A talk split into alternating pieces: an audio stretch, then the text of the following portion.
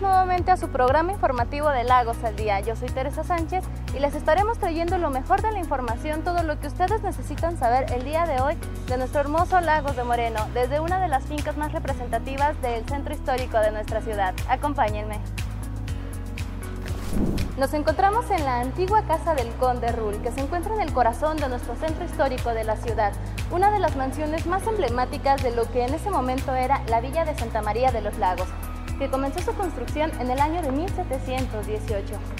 Recordemos que esta finca representa un gran legado y patrimonio para nuestra ciudad, pues es quizás una de las últimas fincas que se encuentran en el centro histórico pertenecientes al siglo XVIII. Recordamos también que en las últimas investigaciones se marca como a uno de los arquitectos constructores al afrotlaxcalteca Nicolás Antonio de Santiago, el cual también intervino en la construcción de la parroquia de Nuestra Señora de la Asunción.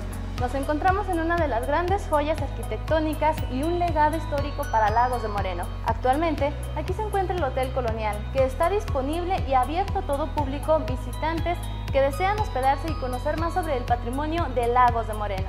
Te invitamos a venir y conocer parte de la historia de nuestra ciudad. El alcalde Tecutli Gómez se presentó en la comunidad el 18 de marzo, fueron fuertemente afectadas por una inundación que se registró en la madrugada de este viernes.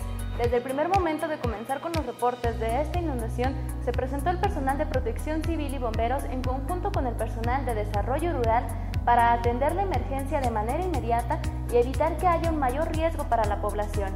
Al momento se registra un saldo blanco y 24 casas afectadas por el aumento del agua.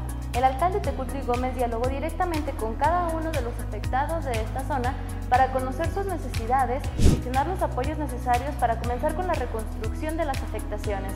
De igual manera comentó que el módulo de maquinaria se mantendrá en esta zona al igual que el personal de gobierno municipal hasta poder reparar las afectaciones que se vivieron y asegurar el bienestar de las familias laguenses que se encuentran en esta zona. Hemos terminado con la cápsula informativa de Lagos al Día. Yo soy Teresa Sánchez y nos estaremos viendo el próximo lunes en punto de las 9 de la noche.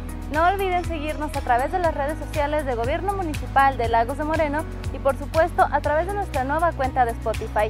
Y espero que pasen un maravilloso fin de semana. Hasta luego.